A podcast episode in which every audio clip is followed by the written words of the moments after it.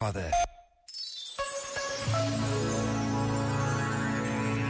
O perdão é uma palavra poderosa, usada de muitas formas diferentes. Por vezes, até parece que já está gasta, de tanto que a escutamos, mas não devemos permitir que perca a sua importância. Em qualquer momento das nossas vidas, todos precisamos de perdoar e de ser perdoados, com a certeza de que Deus está conosco. Já agora, vale a pena pensar nisto. Este momento está disponível em podcast no site e na app.